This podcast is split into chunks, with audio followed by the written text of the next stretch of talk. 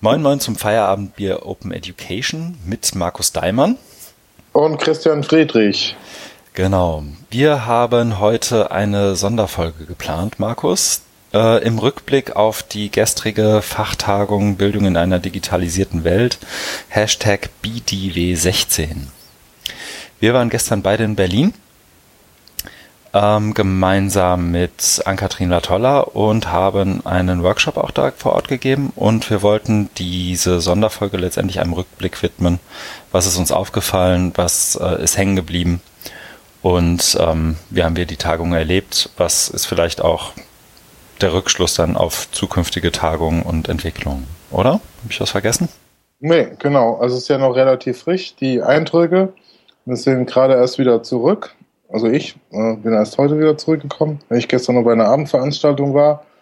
Und ähm, genau, da macht es ja auch total Sinn, das jetzt einfach nochmal ähm, Revue passieren zu lassen. Und bevor man wieder in den Arbeitsalltag übergeht, was war da, was ist uns aufgefallen, genau, um das einfach mal so auszutauschen. Genau. Es gibt ja inzwischen auch den ein oder anderen Blogpost, den wir vielleicht auch noch direkt inkludieren können. Und ähm, auch ich glaube, von André Spang das Video, wo genau. das ein oder andere noch aufgearbeitet bzw. dokumentiert wird. Vielleicht vorweg, ähm, ich glaube, wir müssen zumindest kurz darauf eingehen, was wir heute trinken, wenn ich auch befürchte, dass es dem Titel Feierabend Bier Open Education mal wieder nicht gerecht wird. Was trinkst du, Markus? Ich trinke, ähm, die Marke nenne ich nicht, das habe ich, glaube ich, beim letzten Mal zu ausführlich. Äh, aber ich trinke ein Mineralwasser, ein natürliches Mineralwasser sogar. Mhm. Bei mir ist es tatsächlich das Hamburger Leitungswasser. Wir müssen uns was einfallen lassen. Wir brauchen einen neuen Titel. Ja, schlagen wieder zu. Machen wir. Mit Bier. Also ich zumindest. Trink für dich mit. Das ist nett. Danke.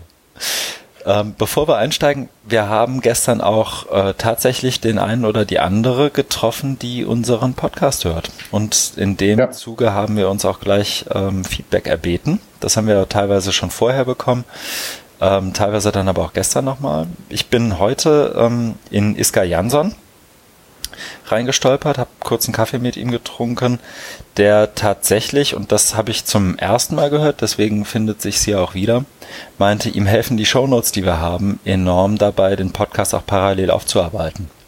Was ich super finde, weil wir geben uns ja schon ein bisschen Mühe, immer die, die Shownotes auch so aufzuarbeiten, dass mal ein Link drin steckt oder noch ein Kommentar zusätzlich. Ähm, und deswegen an der Stelle auch der Appell an alle, die zuhören, in die Shownotes zu schauen, zu kommentieren, auch zu ergänzen. Das ist ähm, frei editierbar. Und dann sehen wir das und können vielleicht entweder darauf Bezug nehmen oder aber auch ähm, selber noch dazu lernen. Das ist ja auch einer der Gründe, warum wir das hier überhaupt tun. Dann sind wir auch in Martina Emke von der Offenen Hochschule Niedersachsen äh, gelaufen gestern, haben uns mit ihr unterhalten, die auch äh, zu treuen, zur, zur treuen Zuhörerschaft unseres Podcasts gehört. Kurve noch gekriegt. Ähm, so habe ich das zumindest verstanden. Da hatte ich tatsächlich zwei Feedbacks. Das eine ist, ähm, Thema Feedback äh, findet sich auch da schon wieder. Wir, oder ich glaube, das trifft vor allem auf mich zu, benutzen zu viele englische Begriffe und Anglizismen. Äh, beziehungsweise wir sollten stärker darauf achten, auch den einen oder anderen Begriff nochmal zu erläutern, wenn er Gefahr läuft, nicht jedem bekannt zu sein. Und zum anderen, ähm, das fand ich tatsächlich persönlich super, meinte sie, wir schaffen es tatsächlich, den einen oder anderen Begriff, das ein oder andere Konzept oder einen Blogbeitrag so aufzuarbeiten, ähm, ohne dass da irgendeine Art von Expertenmeierei reinspielt, sondern dass wir es tatsächlich relativ bodenständig hinkriegen, Sachen so aufzuarbeiten, dass sie auch, wenn man den Blogpost vielleicht noch nicht gelesen hat, deutlich werden. Das fand ich sehr gut. Und dann haben wir gestern vor der Tagung noch Jürgen Hand getroffen, der genau wie wir darauf gewartet hat, endlich reingelassen zu werden, irgendwann um halb elf. Und er hat auch zugehört im Vorfeld. Immerhin. Genau, er hat sogar den ganzen Podcast gehört. Mhm. Ohnehin. Wie er, wie er, wie er betont hat. Mhm. Ja, das ist doch schön. Er war das also. Wir wollten auch, oder wir fangen, glaube ich, am ehesten so an, was bei uns hängen geblieben ist. Ne? Hast du einen bleibenden Eindruck von gestern? Ist irgendwas Unerwartetes passiert oder etwas Erwartetes, das trotzdem hängen bleibt? Also für mich war es insgesamt ähm, eine, eine, schöne Veranstaltung. Mit schön meine ich, dass es ähm, viele interessante Leute gab, die man getroffen hat, die ich kannte, die ich neu kennengelernt habe und ich mag halt diese Atmosphäre. Also es hat ähm, immer sowas von, von Klassentreffen. Also ich fühle mich da einfach wohl, wenn man viele bekannte Gesichter trifft und da ich oft die Schwierigkeit, ah, ich muss noch mit dem reden und mit dem und dem auch nicht vernachlässigen. Also das ist für mich immer sehr, sehr schöne, sehr schöne Erfahrung. Ähm, das Inhaltliche, einfach mal so kurz zusammengefasst, war jetzt ähm, auch nichts Unerwartetes dabei, sondern es war wieder so auf der Ebene, wir müssen ganz viel tun bei der Digitalisierung und reden aber auch ganz viel drüber, ohne so wirklich ins Machen zu kommen. Mhm. Was sich ja zumindest nach meinem Eindruck eigentlich zumindest auf die auf der Ebene stattfindenden Veranstaltungen auch generalisieren, also generalisiert anwenden lassen könnte, wenn das überhaupt noch einen Satz ergibt. Äh, nämlich, dass gerade die Veranstaltung, ich glaube, das war, ich habe den einen oder anderen nach der Tagung getroffen, der sozusagen von der inhaltlichen Tiefe, Breite und Dichte enttäuscht war. Ähm, da ist es, glaube ich, eher eine Frage des Erwartungshaltungsmanagements, dass eben solche Tagungen wie die gestern nicht dazu da sind, in tiefe fachliche Diskurse einzusteigen und wirklich mal gemeinsam was zu erarbeiten, das war jetzt auch nicht meine Erwartungshaltung. Nee, ähm, genau. Und es ist ja auch so, man muss ja bedenken, es war eine ähm, Veranstaltung äh, organisiert von der SPD-Bundestagsfraktion. Das heißt, ähm, eine politische Veranstaltung. Die Politik hat da ein enormes Interesse, auch äh, bei der Digitalisierung jetzt was zu bewegen. Das heißt, man ist ja dann schon in so einem Muster ähm, der Politikgestaltung drin, also was auch die, die Formate betrifft. Ne? Und das, also du hast es dann praktisch doppelt, weil du bist ja dann reinge, reingepresst gewesen in dieses Setting. Wir mussten durch die Sicherheitsschleuse, wir durften zwischenzeitlich nur ähm, also, beziehungsweise gar nicht raus zum Rauchen, glaube ich, oder nur mit irgendwie Aufwand und muss sich halt schon dann diesen äh, den Regeln des Hohen Hauses unterwerfen. Und das ist mal so auch von der Architektur her. Das betrifft auch unseren Workshop, aber da kann ich später noch was dazu sagen. Aber dann auch so das Inhaltliche, ne? wenn dann die ähm, Politiker, Politikerinnen kommen und ihre Programme darstellen zum Thema Digitalisierung, dann nehmen die, also da geht es ja immer auch viel um Aktionismus und dann ist ja auch klar, dass du jetzt so eine tiefere Reflexion oder einen Diskurs so gar nicht, so gar nicht hast, weil du immer so getrieben wirst von diesem, von diesem Aktionismus.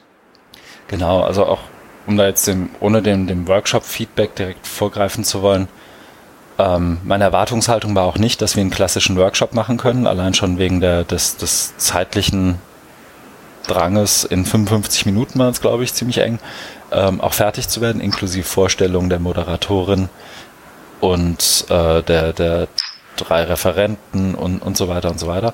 Aber ähm, sowohl vom zeitlichen her als auch vom, vom allein von der Anordnung her ähm, mit Mikrofon an ausstellen und ein Mastermikrofon, das alle anderen überstimmen, überstimmen kann und so weiter. Das kann dann ja schon keine Diskussion werden.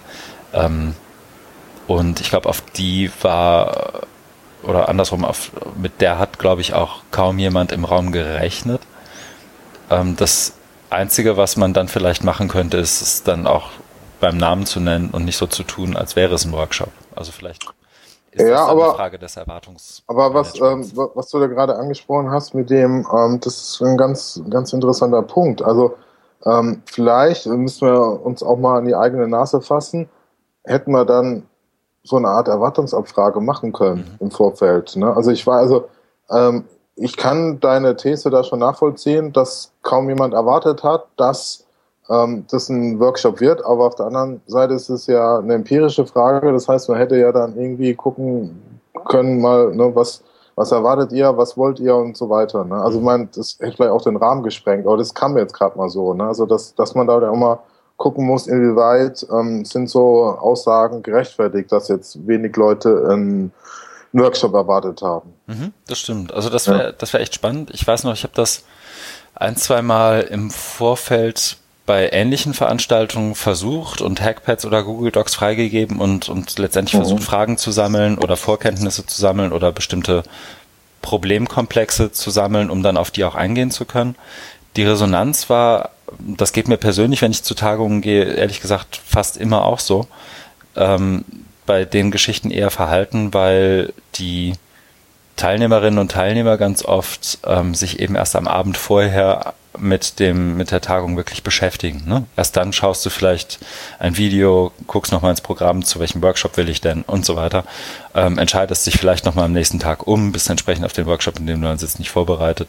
Also alles, was so zum, zum Tagungsding dazugehört, macht es dann irgendwie auch schwierig, ähm, das, das so zu machen, weil ganz oft die, ähm, wie soll ich sagen, die, die Ernsthaftigkeit in der Vorbereitung seitens der Teilnehmerinnen und Teilnehmer, mich eingeschlossen, oft einfach nicht ausreichend vorhanden ist, um sowas dann noch zu betreiben. Ne?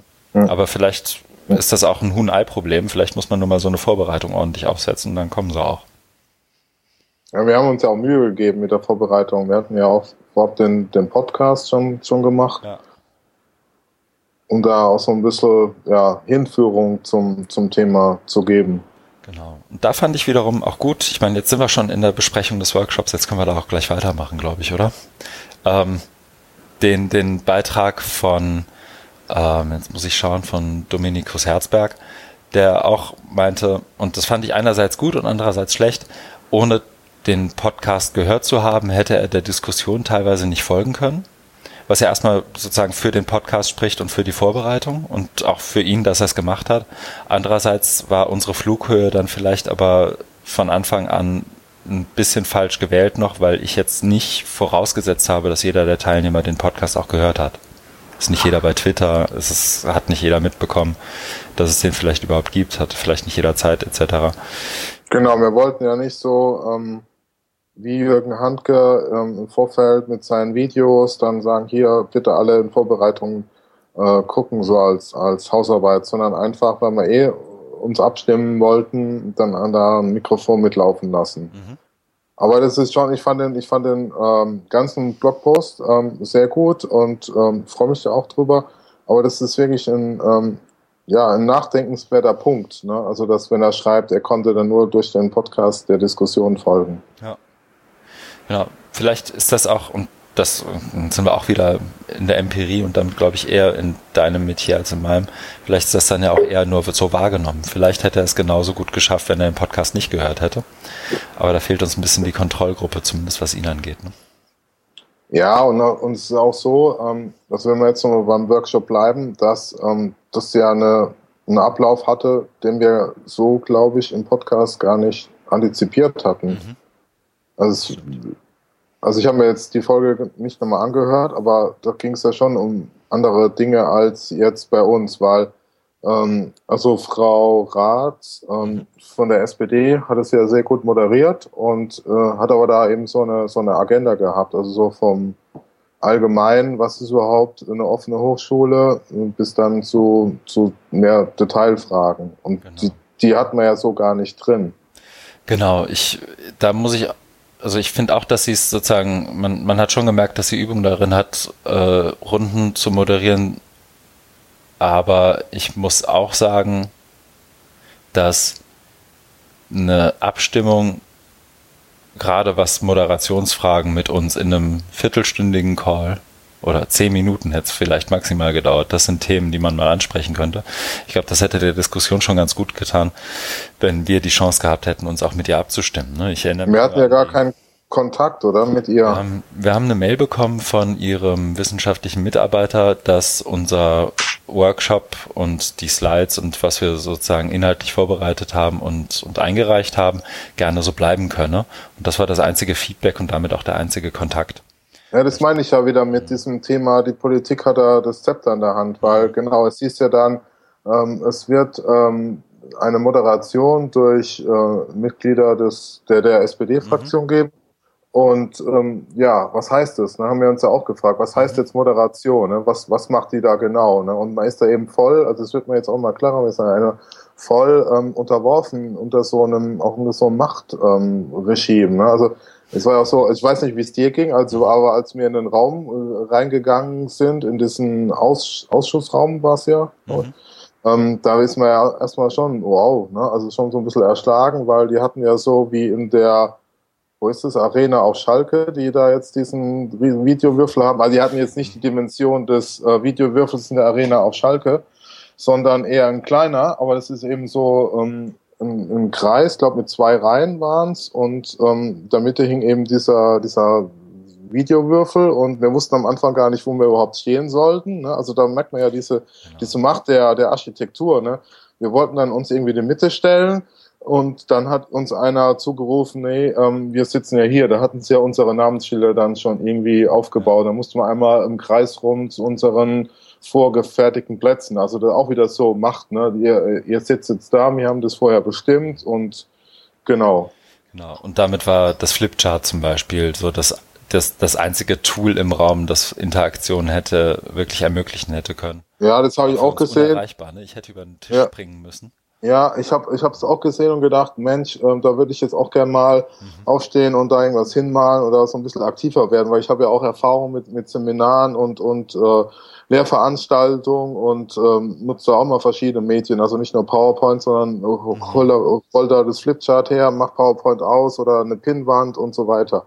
Und das, also so wie ich Workshops eben kenne, war das, war das ja überhaupt nicht. Also für mich hatte das insgesamt so den Charakter einer, einer Anhörung. Ne? Also dass die Politik sich da mal wieder ähm, Experten holt, die ja, die ihnen erklären, wie Digitalisierung funktioniert. Ne? Das hat mir die Frau Ratz dann auch wirklich so, so gesagt. Ne? Ich saß ja direkt neben ihr und dann haben wir so geredet und dann meint sie, ja, das wäre ganz toll, dass wir da wären äh, und extra nach, ähm, äh, nach Berlin kommen. Das wäre auch Aufwand und so. Ne? Und also ich fand es so ein bisschen befremdlich, weil ich äh, sehe mich da ganz anders. Also für mich war das eben kein Aufwand, sondern für mich ähm, gehört es irgendwie auch dazu. Ähm, da mich einzubringen. Das ist auch Teil, so wie ich meinen Beruf definiere, dass ich da Dinge in die Welt oder auch in die Politik bringe. Ne? Aber sie, für sie war das irgendwie so, ah, das ist ja ganz toll, dass, dass, dass ihr jetzt da kommt und euch die Arbeit macht. Ne? Und also da hat man noch nicht so, ist mein Gefühl noch nicht so ein Modus, ne? dieses gemeinsam, ne? Auch wieder bei so Themen Digitalisierung, wo es wirklich alle betrifft, ne? wo die Politik aber jetzt immer sehr stark auslebt, wir haben Zepter in der Hand und zeigen und versuchen zu zeigen, wie es lang geht. Ja, das stimmt. Und obwohl wir dann als vermeintliche Experten gewertschätzt wurden, gab es anstatt von einer Reisekostenerstattung eine Ausstechform für Kekse. Die Weihnachtszeit ist Form gerettet. eines Ab äh, Ampelmännchens. Genau, die Weihnachtszeit ist gerettet, wir können Ampelmännchen backen. Aber nur eins, ja. Nur eins, genau. okay. Hast du noch was zum Workshop? Ähm, ja, es gab ja dann ähm, so, so Fragerunden. Also wie, ich war ja schon bei äh, Anhörungen dabei politisch, äh, in, in, in, äh, politischen Gremien und genauso war es da auch. Also dass, dass dann eben Fragen gesammelt wurden und es waren dann eben in dem Fall nicht die ähm, Parteien oder Fraktionen, sondern unsere Workshop-Teilnehmenden. Die haben dann Fragen gestellt und ähm, uns wurde dann nochmal irgendwie das Wort gegeben, da dazu was zu, zu, zu äußern. Wir durften dann auch irgendwie so ein, ein, Schlusswort, Schlu Schlusswort sprechen, so als Feel Good Moment oder keine Ahnung, was ich aber gedacht habe. Aber du bist halt voll in dieser Politikmasche drin, ne? So, hier, hier vorne, jetzt habt ihr nochmal das letzte Wort, bevor wir ähm, von äh, auf Air gehen. Irgendwie, irgendwie sowas. Ne? Ja, ja. Und das Vielleicht direkt äh, mit dem Hinweis Show Notes, Show Notes, Show Notes. Wir haben in den Show Notes sowohl unsere gesammelte und zu, gemeinsam zusammengestellte Präsentation nochmal drin. Wir haben auch drin, bald, jetzt gerade noch nicht, aber den baue ich gleich ein, den Link zum Podcast der letzten Folge. Solltet ihr uns nicht abonniert haben, das sollte über jede Podcast-App eigentlich gehen. RSS-Feed baue ich auch gerne nochmal in die Show Notes ein. Ähm, wir haben aber auch das Ergebnisslide der Workshops. Das wurde uns zur Verfügung gestellt vom Team von Frau Esken, ähm, wo unser Workshop letztendlich nochmal evaluiert werden sollte von den Teilnehmenden, aber auch von uns. Wir haben das auch offen ähm, zur Verfügung gestellt, dass Teilnehmende sich beteiligen können und nicht nur wir drei da was eintippen. Und auch das ist nach wie vor kommentierbar und offen. Das heißt, wer da noch Meinungen zu hat, kann die auch jetzt immer noch da reinhauen. Und wir leiten das auch sehr gern weiter an das Büro von Frau Esken, ähm, damit das dann eben auch Gehör findet. Sehr gut. Okay. Dann arbeiten wir uns doch chronologisch durch den Tag gestern durch, oder? Ja, springen wir also wieder zurück, weil es waren wir ja beim Hauptteil, also beim Workshop, genau. Wir gehen mal zurück zum, zum Vortrag von Jürgen Handke. Genau.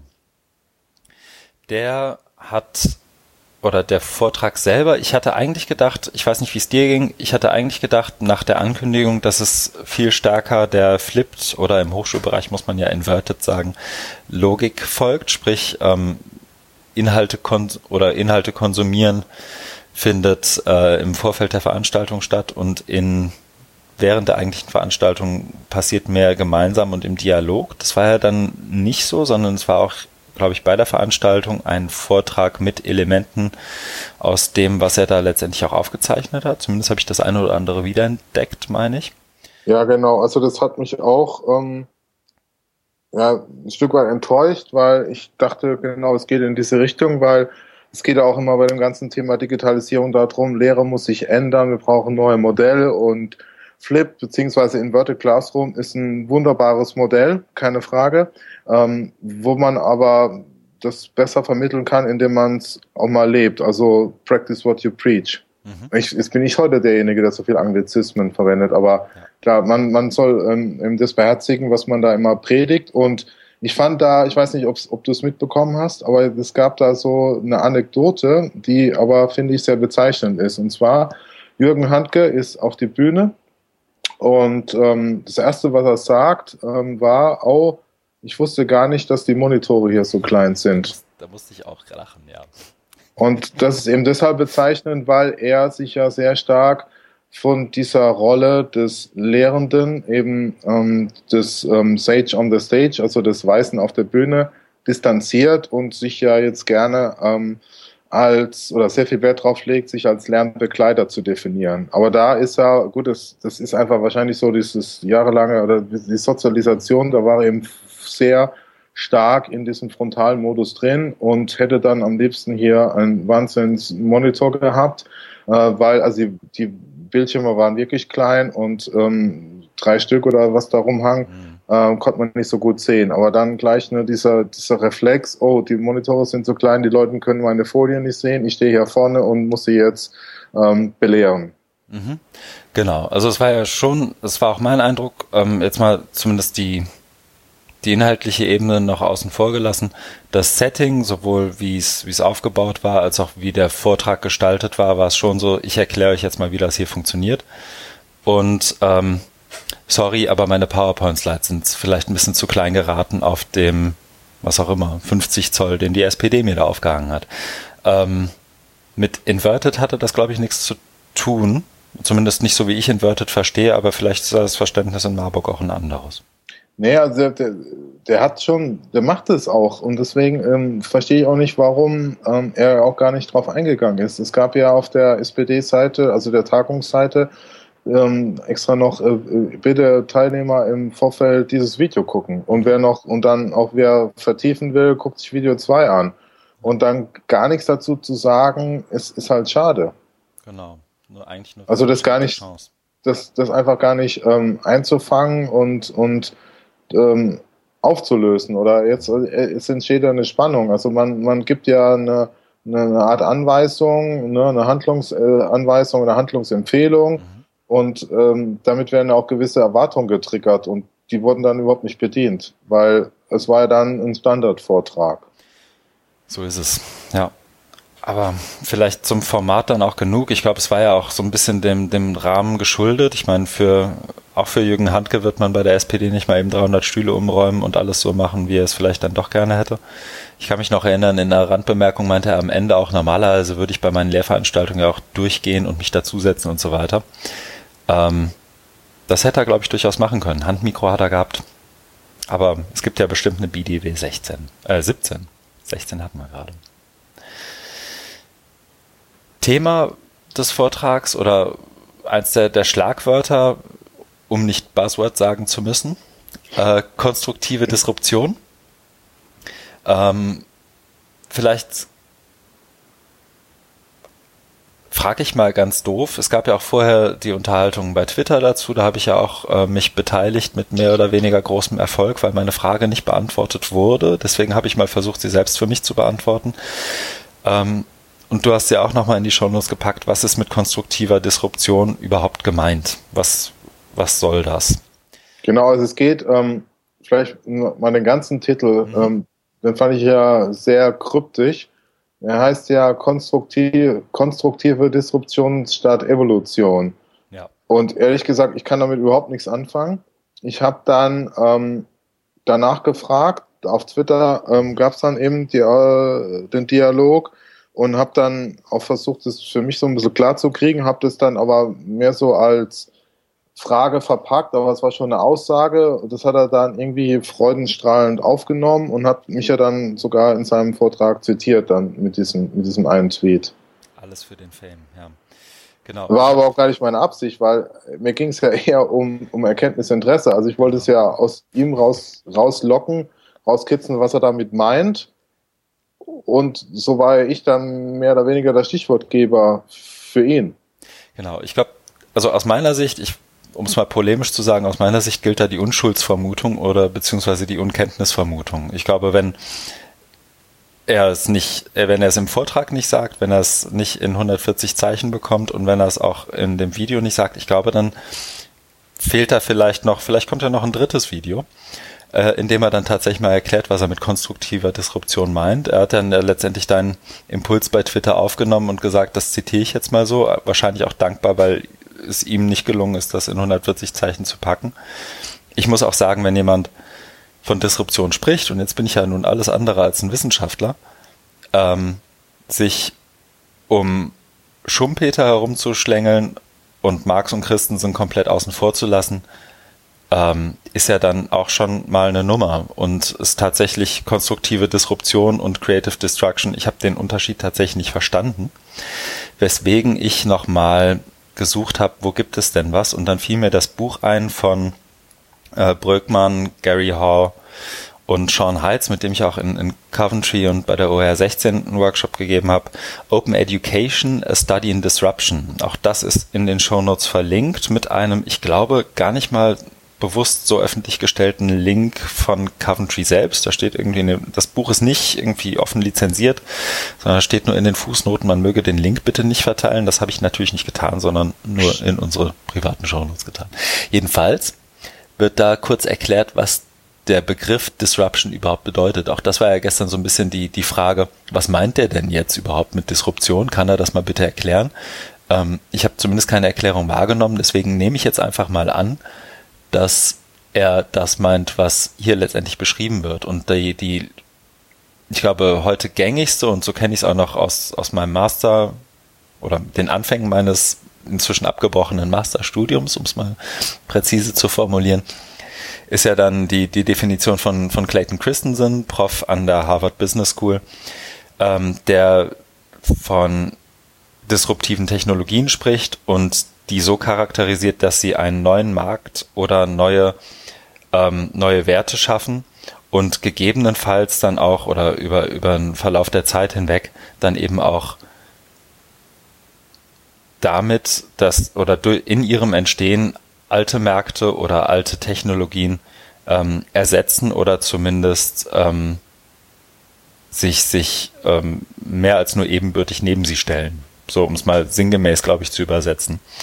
Und ähm, die konstruktive Disruption, ich nehme einfach mal an, aber auch da, Markus, wäre ich echt um jede Hilfe dankbar. Ich glaube, mit konstruktiv meint er, dass das jemand im Hintergrund konstruiert, dass das jemand steuert und lenkt, was, glaube ich, zumindest aus meinem Disruptionsverständnis, aber auch aus meinem Verständnis, wie disruptive Technologien, wie, ich glaube, das Paradebeispiel ist dann eben das Mobiltelefon oder das iPhone oder, ja, das sind, glaube ich, oder die Digitalkamera, ja, eben nicht so gesteuert daherkommen und schon gar nicht von den bestehenden Akteuren so gesteuert ähm, eingeführt werden. Also Kodak ist ja nicht dahergekommen und hat gesagt, guck mal hier eine Digitalkamera.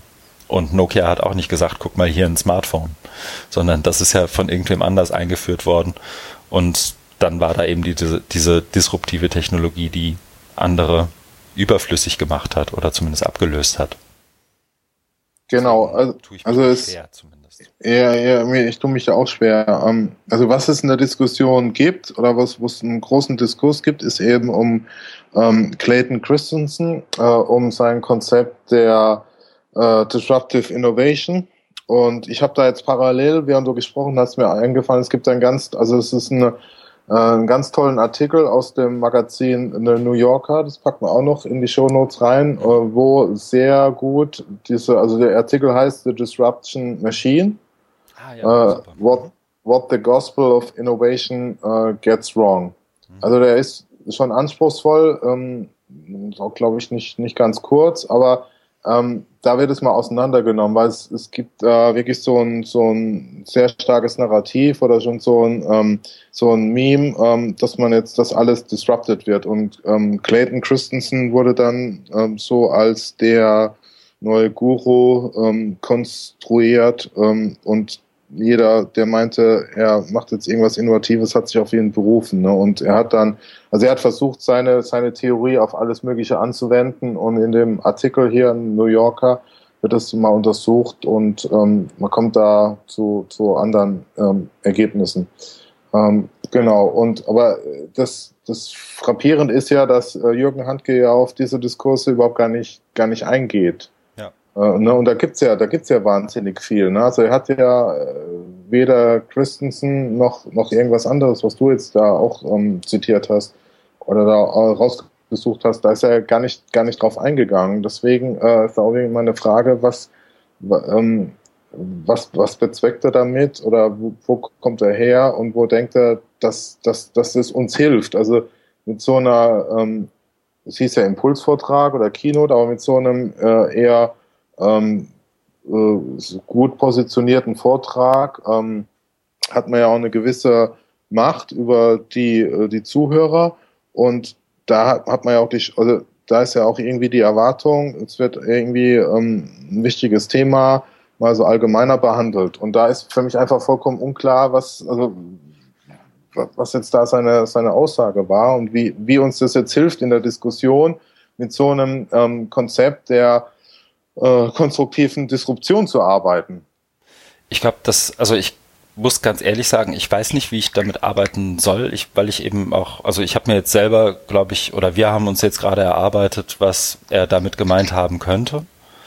Ähm, anstatt dass er es macht. Also mir hätte tatsächlich ein Referenzmodell geholfen, wenn er sagt, ich entwickle hier schon das neue Buzzword der, der konstruktiven Disruption, dann hätte mir schon mal geholfen, wie er das von Creative Destruction äh, tatsächlich abgrenzt und was da dann das Neue ist. Also ist konstruktiv dann, da baut jemand was auf und ein bestehendes System erneuert sich selbst, was ich für einen Mythos halte, das passiert nicht. Zumindest, also bin kein Organisationsforscher, aber da würde ich dann gern mal einen fragen.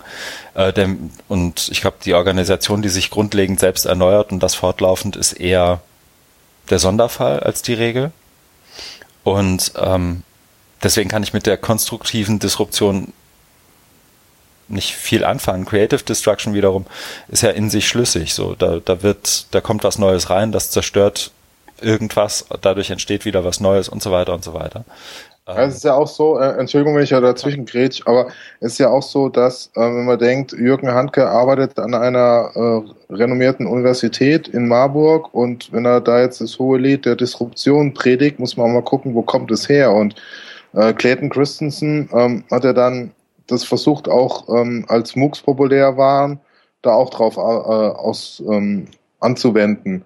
Und da, da geht es ja eher in so eine neoliberale ähm, Richtung, also die Universität zu zerschlagen. Aber das sind ja ganz andere Interessen drin. Ich glaube nicht, dass Jürgen Handke das so bewusst ist. Ne? Also da kommt dann eher so das neoliberale Denken, wie es Bertelsmann äh, in Deutschland gerne, gerne verbreitet. Ne? Und dann auch immer diese ähm, schrecklichen Analogien ähm, zur Musikindustrie ne? ähm, äh, kommt. Das ne? der Universitäten. Ja, oder MP3, genau. Und da, da, also es hat Christensen hat es, hat es dann auch mal, also ich, da gibt's auch Artikel, ähm, kann ich auch mal raussuchen, wo er das dann äh, auch so argumentiert und meint, ähm, MOOCs würden dann die Unis zerschlagen und das, das wäre das Modell der Zukunft. Und so wie ich Jürgen Handke kenne, kann das nicht sein, was er will. Deswegen muss man da schon genauer gucken, was, also was für ein Bedeutungshof, was, was schwingt da so mit? Äh, mit so einem Begriff und ähm, den auch, auch mal so angehen und das, das Ganze ähm, auch auspacken und, und dechiffrieren und dann kann man ja versuchen, den umzudeuten oder mal so ein Szenario klar machen. Wie, wie sieht denn so eine konstruktive Disruption überhaupt aus und ähm, wie hilft uns denn uns weiter die Universität, äh, die wir jetzt ja nicht radikal abschaffen wollen, sondern doch irgendwie sanft ins, mehr oder weniger sanft ins digitale Zeitalter übernehmen wollen? Hm. Ja, also ich bin auch, ich bin nach wie vor ein bisschen ratlos, was das angeht, weil ich ihn auch persönlich, glaube ich, nicht so gut kenne wie du. Ähm, was ich sonst in, aus dem Vortrag mitgenommen habe, um das vielleicht noch ein Stück weit auszuweiten, war dann, äh, ich glaube, du würdest sagen, unterkomplex.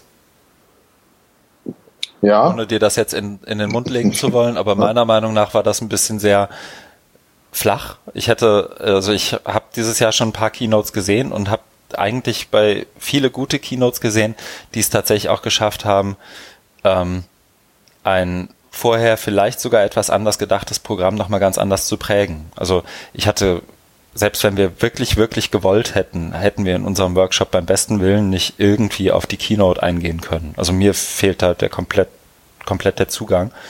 Ähm, bei anderen Keynotes in diesem Jahr und ich hoffe auch den kommenden Keynotes in diesem Jahr ähm, war das anders. Da war es tatsächlich so, dass in der Pause drüber gesprochen wird, was hat er denn da gemeint und das war ja inspirierend und das hat sie ja super gemacht und äh, die Parallele ist mir noch nie aufgefallen. Daraus könnte man doch Folgendes ableiten und auf einmal entsteht eine Diskussion um die Keynote herum.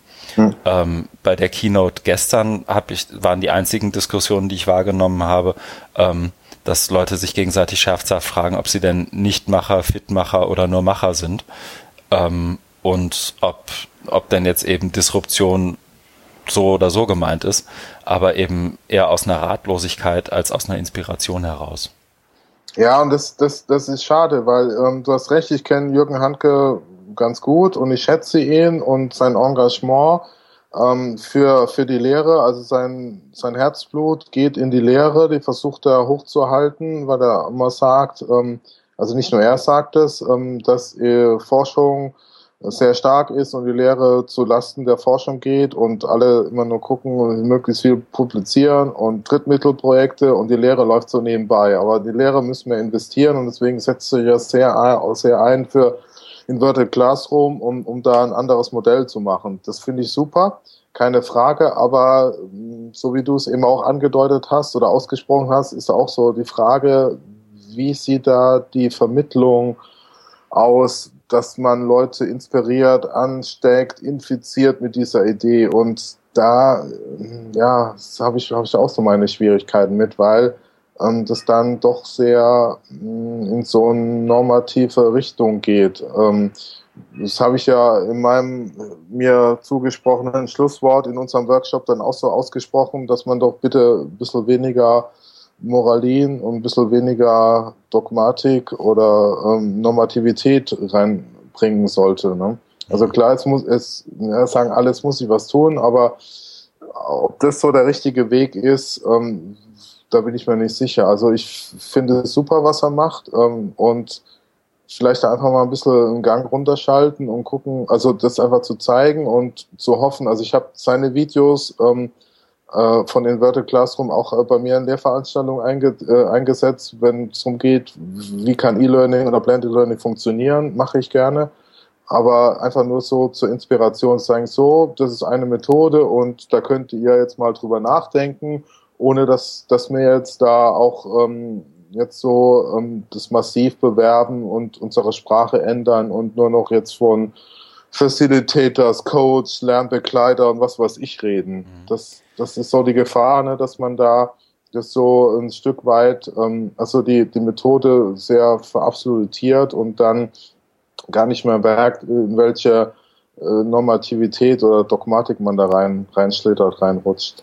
Und auch nicht mehr in der Lage ist, das Warum zu beantworten. Warum mache ich es denn jetzt? Also ja. die Antwort ist mir zu flach zu sagen, wir machen Inverted Classroom, weil Digitalisierung und weil besser.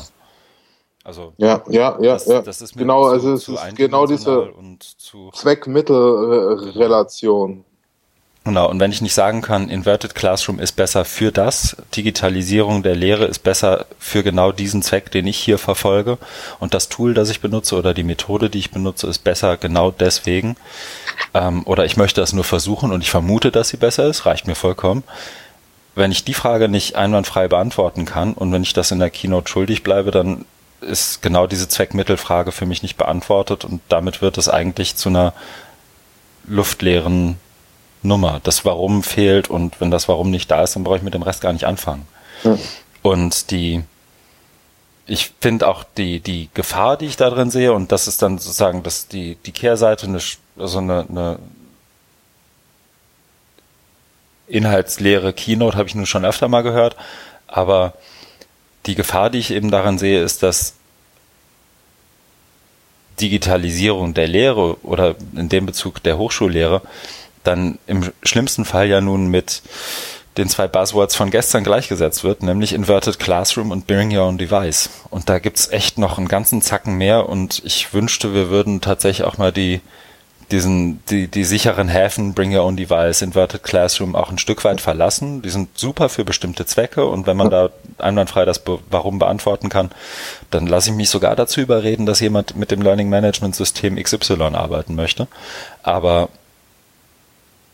darüber hinaus gibt es noch einen ganzen Haufen anderer Sachen und die, da ist noch ein Riesenpotenzial verborgen, das von oder andersrum, wo meine Erwartung eigentlich wäre, dass jemand, der eine Keynote hält, auch in der Lage ist, das zu heben. Ja, genau. Also man müsste da mal systematischer rangehen. Also das ist wirklich ein äh, sehr guter Punkt, den du da ansprichst oder aufmachst.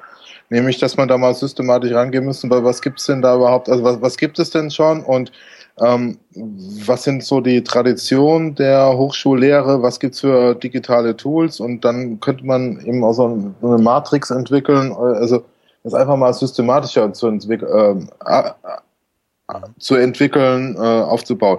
Weil ich äh, sehe das wie du, äh, diese Gefahr, dass es jetzt diese, diese Groß, Großprojekte Inverted Classroom und Bring Your Own Device gibt und vielleicht auch noch MOOCs und das uns von der eigentlichen Aufgabe, also das uns blendet ähm, vor der eigentlichen Herausforderung, dass wir da noch sehr viel äh, Intelligenz und Hirnschmalz investieren müssen, um zu guten Lösungen zu kommen und auch immer uns diese Zweckmittelfrage stellen müssen und nach Alternativen. Also einfach auch mehr so eine Suchbewegung haben nach Alternativen uns äh, umschauen müssen und nicht dann gleich sagen, nee, da haben wir jetzt, ähm, also wie früher, oder was jetzt auch sehr stark in der Kritik ist, äh, die Learning Management Systeme, was brauchen wir? Also wir E-Learning, ja, machen wir, wir haben LMS, alles klar. Und so eben auch, wir machen, wir machen innovative Lehre, wir machen Flip Classroom. Oder ähm, jeder darf sein Smartphone mitbringen. Machen wir alles, haben wir alles schon. Und dann kommst du eben sehr schnell in diese, also ist mein Eindruck, kommst du sehr schnell in so eine Selbst, ähm, äh, ich will jetzt nicht sagen Selbstbefriedigung, aber wir sind ja, wir sind ja ein Podcast für Erwachsene, dann darf man das vielleicht ähm, sagen. Also in so eine, also in der Selbstberuhigungshaltung ähm, rein. Ähm, wir, wir, haben, wir, wir haben das ja alles schon. Und, und da bleibt natürlich ganz viel auf der Strecke, ne? auch ganz viel Spannendes. Ne? Und da fände ich so wie du, dass man auch mit so einer Tagung vielleicht auch mal so ähm, das Feld aufzeigen könnte, was ist da alles noch, also was Jürgen Handke ja will, ist, dass wir zu Machern und zu Fitmachern werden, aber da bleibt er das leider auch schuldig, weil was er hätte machen können, wäre zu zeigen, was, was gibt's denn alles für Möglichkeiten, wo kann man sich denn austoben? Und das wäre, glaube ich, also da hat man eher so eine aktivierende Haltung, als wenn ich sage, so jetzt ähm, jetzt müsste er und es müsste er jetzt aber dieses und jenes machen, sondern zu zeigen, das gibt es und so ein breiteres Feld aufzuzeigen und nicht sein Modell rauf und runter reden, sondern zu zeigen, das und jenes könnt, könnt ihr alle machen und dann ist auch die Chance höher, dass die Leute sich da einbringen und in äh, unterschiedliche Richtungen gehen. Das muss ja nicht jeder Flip Classroom machen. Genau, die und die Lösung, die er gestern aufgezeigt hat, ich glaube, die Message war eindeutig.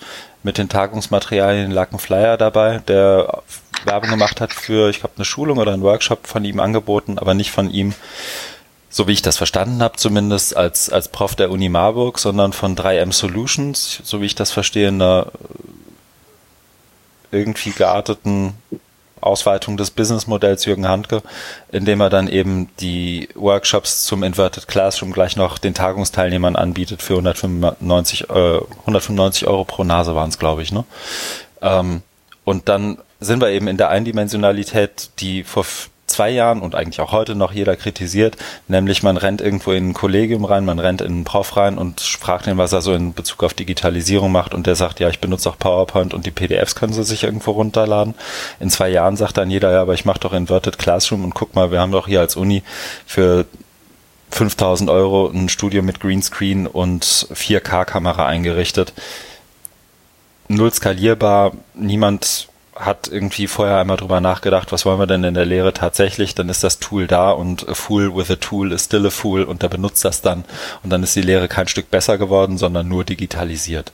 Und das ist die Riesengefahr, die ich darin sehe, so sehr ich äh, Jürgen Handke auch sein Businessmodell wünsche, aber ich würde mir wünschen, dass er das noch ein bisschen ausweitet und vielleicht auch mal andere Methoden, andere Modelle ähm, dann eben auch wirklich beratend ansetzt und äh, sagt, ach, du willst das erreichen, dann ist Inverted Classroom vielleicht ja gar nicht das Richtige, dann lass uns doch mal gucken, was es im Bereich X, Y oder Z gibt. Ja.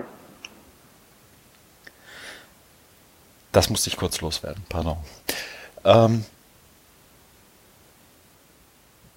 dazu noch die These, wir hatten sehr, oder ich habe ich hab das jetzt auch noch tatsächlich noch ein bisschen mit mir mit mir rumgetragen und hab's bin eben noch mal drauf drauf gestoßen worden ähm, in dem Video von André Spang, als Jürgen Handke auch gefragt wurde, was ist denn jetzt meine zentrale These in diesem Talk? Und da hat er davon gesprochen, Studierende als Treiber der Digitalisierung mitzunehmen. Da kaue ich jetzt auch seit gestern drauf rum, ehrlich gesagt, ähm, mental zumindest. Und zwar vor zwei Hintergründen. Das eine ist tatsächlich wieder eher, jetzt komme ich doch zurück zum Inverted Classroom, ähm, ich habe noch nicht ganz verstanden, wie er Studierende als Treiber der Digitalisierung mitnehmen möchte, wenn er Inverted Classroom macht, so wie er es gestern mit uns gemacht hat. Ich kann mir das eher vorstellen, wenn es dann tatsächlich in seiner Veranstaltung ähm, auch, auch stärker die Möglichkeit hat, selber die, die Räume zu gestalten, in denen man sich dann tatsächlich vor Ort trifft und da sozusagen andere Lernräume und Lernnetzwerke vielleicht zu schaffen unter den Studierenden. Ähm, ich gehe auch so weit mit, dass man Studierende in jeder Art von Veränderungsprozess von Hochschule mit einbeziehen sollte und da nicht nur Gehör schenken sollte, was ja an sich schon verniedlichend und kleinmachend klingt, sondern ähm, Studierende tatsächlich auch aktiv einbinden muss in Entscheidungsprozesse. Ähm, möchte da aber mein, mein erster Impuls war tatsächlich, ich glaube, damit überfordern wir 19-jährige Bachelor-Studis. Digitalisierung tatsächlich sozusagen als, als Konzept zu begreifen, das als Wandel und, und als, als sozusagen als, als den Wandel treibende Kraft zu begreifen und das dann auch noch auf Hochschule und Hochschullehre zu beziehen, wenn ich doch gerade mal selber im zweiten Semester BWL stecke, ist, glaube ich, eine wahnsinnige Überforderung. Und dann um mal in der Handgelingo zu bleiben, müssen wir sie wahrscheinlich irgendwie fit machen dafür. Und da wiederum glaube ich, das muss durch Lehre passieren und durch, durch Organisation der Hochschule und auch schon der Schule. Und dann braucht es also irgendeine Art von Initialzündung, die die Studierenden nicht zu leisten imstande sind. Also müssen wir doch wieder bei den Lehrenden anfangen. Oder bin ich da jetzt kann man nachvollziehen. Also wie ich es verstanden habe, äh, ist er auf die Studierenden gekommen, weil alle anderen Gruppen ausscheiden. Aber ähm, so wie du es jetzt ähm, argumentiert hast, seh, äh, würde man doch wieder bei den lehrenden Dozenten äh, landen. Ich sehe das ähnlich. Ich denke auch, das ist eine Überforderung, ähm, die, die da eintreten kann. Deswegen, ja, ich bin da wie du, ich bin, bin da auch skeptisch, weil ähm, es fehlen ja irgendwie konkrete Beispiele mal, um das, das mal zu, zu illustrieren oder zu, zu, zu unterfüttern, sondern das sind ja immer so ähm, Formeln, Parolen, die da, die da oder auch in einer sehr pauschalisierenden Weise vorgetragen werden. Mhm. Und dann eben, also, und auch dann die Rhetorik ne, von Machern und, und, und, und, und Fitmachern genau. zu sprechen. Ich, ich, erinnere mich auch noch dunkel, ich glaube, es gab ein paar, es gab ein Arbeitspapier vom Hochschulforum Digitalisierung, vielleicht hast du es präsenter als ich, das kommt mir, kommt mir das jetzt in den Sinn, in dem tatsächlich auch eine Befragung von Studierenden veröffentlicht mhm. wurde, glaube ich. War das das mhm. AfD? Ja, ähm, kann sein, aber ich habe es jetzt leider auch nicht genau präsent. Aber die, die gibt's, ja, ja. Vielleicht finden wir die noch. Und ja, Mediennutzung ja. Ähm, unter Studierenden einerseits ja. untersucht wurde, andererseits aber auch ähm, sozusagen mal die, die Wunschliste aufgemacht wurde, was, was wollt ihr denn, wenn ich es richtig erinnere? Und da kam gar nicht so viel, einfach weil, ähm, und das war, glaube ich, dann auch eine der Thesen, ein Stück weit die Vorstellungskraft noch fehlt. Und ich möchte das gar nicht, also ich möchte da gar nicht alle Studis über einen Kamm scheren und ich glaube auch, dass man da gerade mit Studis viel machen kann. Aber ähm, man muss, glaube ich, schon kapieren, auf was man sich da einlässt, wenn man von Digitalisierung der Hochschule spricht, bevor man sagt, wir würden aber gerne das oder das Tool nutzen. Und dazu gehört ein Verständnis von, von Ownership, dazu gehört ein Verständnis von digitalen Footprints und digitalen Identitäten, dazu gehört eine, das ist alles Teil einer Digital Literacy. Ähm, und all das ist, glaube ich, was, was eben auch Lehrende triggern müssen, hervorrufen müssen, in irgendeiner Art und Weise. Ja, unbedingt, weil das ist Thema Verantwortung. Und es war ja ähm, was wir im, in unserem Workshop hatten oder was du ja mit den ähm, Six Drivers of Openness dann auch beleuchtet hast. Also dass da eben sehr viel ähm, mehr Aspekte reinkommen und es sehr viel komplexer wird, als man in so einer ähm, pauschalen Rhetorik ähm, unterbringen kann. Ähm, also da gibt es ein, ein, äh, ein Gap. Ähm, auf der einen Seite diese ja, nachvollziehbaren Forderungen, um jetzt die Studierenden da fit zu machen und äh, auszubilden und auf der anderen Seite die Verantwortung mit, ähm, die, die einhergeht, jetzt wenn man sich diesem ganzen Thema wendet mit Ownership und so weiter und Privacy, was ja in den Six-Drivern ähm, sehr gut, sehr gut rüberkommt. Und, und da fehlt mir einfach auch komplett die Debatte, also beziehungsweise überhaupt erstmal das Bewusstsein, die Sensibilität, ähm, dass so Themen überhaupt ein Thema sind. Das sehe ich nämlich gar nicht, sondern da geht es einfach sehr brachial drum, Digitalisierung ähm, genau äh, auf unterkomplexe Weise ähm, anzupacken und dann wird es schon uns irgendwie äh, ins gelobte Land führen. Ja. Und ich glaube, also das ist, vielleicht bin ich da auch zu pauschal. Ich erinnere mich einfach noch an die eine oder andere persönliche Begegnung als Student an, in Lüneburg mit Moodle und dem dort existenten MyStudy. Ich erinnere mich auch noch, wie Profs das manchmal mehr oder weniger hilflos, manchmal auch ziemlich ähm, tax-heavy, wie sagt man? Ähm, ziemlich textfokussiert, ähm, textbezogen ja sehr, sehr tech-bezogen tatsächlich auch angewendet haben. Ich weiß noch, ich hatte einen Prof, der tatsächlich auch mit Wikis gearbeitet hat. Auch das gab es also 2010, 11 schon mal an, in Lüneburg und wahrscheinlich auch an vielen anderen Hochschulen. Und ich weiß noch, dass jedes Mal, wenn das irgendwo nicht funktioniert hat, wie es ja dann nun ganz oft auch passiert, gerade in, in geschlossenen Systemen wie Moodle oder MyStudy, das in mir als Student eine wahnsinnige Ablehnhaltung auch direkt hervorgerufen hat. Und wenn mich zu der Zeit jemand gefragt hätte, lass uns doch mal was zur Digitalisierung der Bildung machen, da war das für mich noch überhaupt kein Thema. Hm. Ähm, hätte ich wahrscheinlich gelacht und gesagt, du möchtest jetzt Moodle machen oder was. Hm. Also ich glaube, da fehlt tatsächlich auch viel von dem, was man so, so mitkriegt, auch wenn man vielleicht mal über nationale Grenzen hinweg schaut. Was gibt es noch an guten Beispielen? Was gibt es an Konstrukten und Modellen, und was, was wird denn in, was macht die Open University, was macht die University Mary Washington, was passiert gerade an der University of California oder in San Jose oder in Asien? Wenn man das nicht mal gesehen hat, dann fehlt einem, glaube ich, ein Stück weit oder der Horizont ist einen ganzen Zacken schmaler, als wenn ich das gesehen habe. Und ähm, ich tue mich schon schwer damit, meine Verantwortung als Lehrender oder als Hochschule einfach abzugeben und zu sagen, so, wir haben es nicht hingekriegt, jetzt müssen Sie die Studis mal lösen. Ja. Aber gut, vielleicht auch da möchte mir, ich möchte es ja nicht komplett kaputt reden. Ich frage mich nur tatsächlich, wo die Unterfütterung all dessen bleibt, was da gestern in der Keynote behauptet wurde.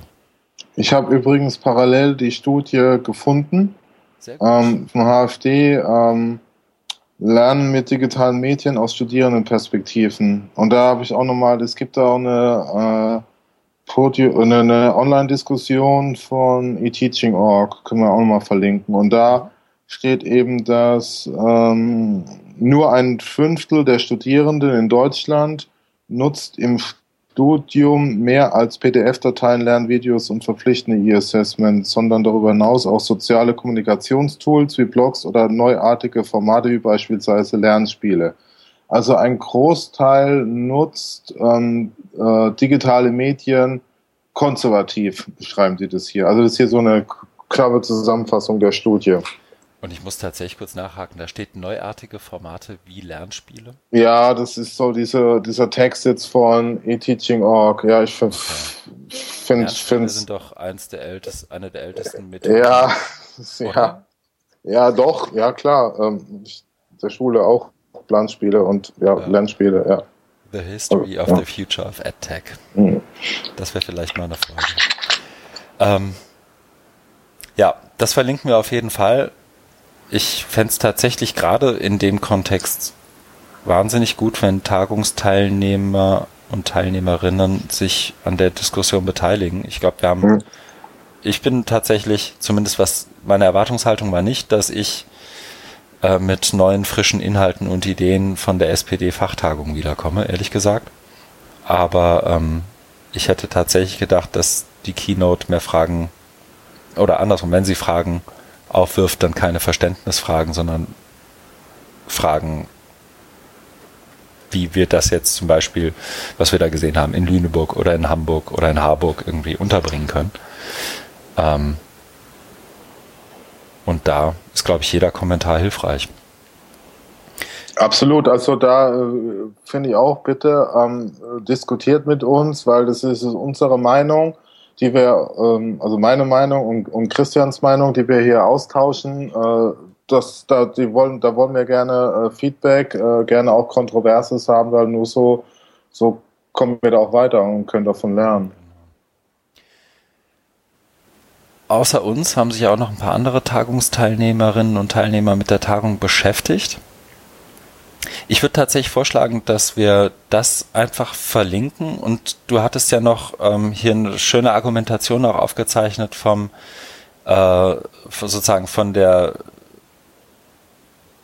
Argumentationslinie, vielleicht erklärst du es auch viel besser als ich, bin sicher, du erklärst es sehr viel besser als ich, einerseits vom Sage on the Stage zum Guide on the Side, ähm, aber auch ähm, sozusagen eine Kritik an, an Learnification und eine Argumentationslinie dazu, die, glaube ich, auch wunderbar gedient hätte, um hier durch den Podcast zu führen. Ich würde aber tatsächlich, ohne dir jetzt vorgreifen zu wollen, behaupten, wir sind jetzt schon wieder knapp bei einer Stunde, dass wir das vielleicht verschieben oder vielleicht sogar hinten überfallen lassen und es vielleicht noch in den Shownotes ein bisschen ausformulieren und aus ein bisschen Fleisch an die Knochen hauen, sodass jemand, der sich dafür ganz dezidiert interessiert, da mal reinschauen kann? Oder was meinst du, Markus? Möchtest du vielleicht. Also, also ich ähm, habe auch jetzt so das Gefühl, dass es jetzt vielleicht zu viel wäre.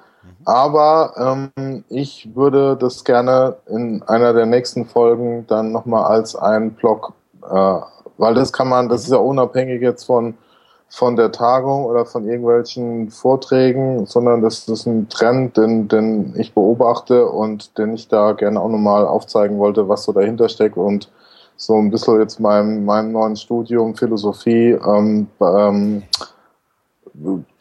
beipflicht oder mich bedienend, äh, da so ein bisschen auf die Argumentation gucken. Ja, das war jetzt auch ein bisschen schwieriger Satz, aber es geht darum, äh, mal äh, genauer zu gucken, was ist damit gemeint und wo läuft es hinaus und äh, was sind das, die Annahmen dahinter? Vom Sage on the Stage zum Genau, es geht um den, ganz kurz, es geht um den Paradigmenwechsel. Wir brauchen keine Lehrer mehr, der, der Lehrer verschwindet. Es geht jetzt hin zu Lernbegleitern. Und da gibt's ähm, sehr spannende Diskussionen von Bildungsphilosophen. Die habe ich dann eben hier in dieser Argumentation versucht, da ähm, heraus, herauszuarbeiten.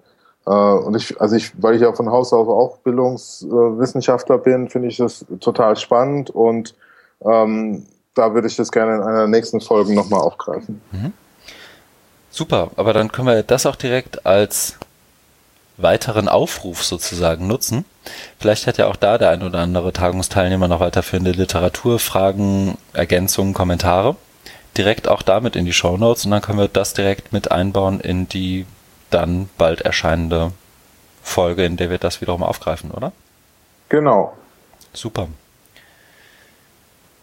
Ich glaube, dann sind wir, ich schaue auf den Rekorder, bei 59 Minuten und 59 Sekunden in diesem Moment auch am Ende angelangt. Ich fand es tatsächlich, ich habe mir ist nochmal das eine oder andere klar geworden, was die BDW 16 angeht, beziehungsweise das in, die Inhalte der BDW. Ähm, sowohl was unseren Workshop und das Konstrukt angeht, glaube ich, da können wir noch ein bisschen was ändern, aber eben auch was die Keynote angeht. Und ich würde fast behaupten, dass wir am Ende sind und wir können uns voneinander verabschieden. Oder? Genau. Ja, also vielleicht auch noch von mir ein, äh, ein, ein Schlusswort. Äh, und zwar, also was bei mir hängen geblieben ist, ist so dieses ähm, Format der Politik, aber ähm, und, und dann äh, Politik trifft auf ähm, interessierte Öffentlichkeit und setzt sich zusammen an einen Tisch. Also was auf jeden Fall äh, sehr äh, positiv ist und sehr begrüßenswert, aber da gibt's, da, da knirscht noch im Gebälk, Gebälk, denke ich. Also das hat man an ein, also es, denke ich, ist auch jetzt so ein bisschen rausgekommen in in unserem Gespräch, der Knirschturmgebälk an einigen Stellen. Und ähm, deswegen auch so meine Hoffnung, dass es jetzt ähm, nicht die letzte Veranstaltung war und dass wir jetzt auch nicht wieder ein Jahr warten. Also vielleicht in dem für diese BDWE wohl ja, aber dass es in allernächster Zukunft schon mehr Veranstaltungen der Art gibt, wo man einfach sich noch weiter ausprobiert ähm, und, und auch aus den Dingen lernt. Und so soll auch unser Podcast verstanden werden als konstruktive Kritik, was uns auffällt, was uns stört und da mal, mal ranzugehen, dass nicht irgendwann BDWE 22 und immer noch mit dem gleichen,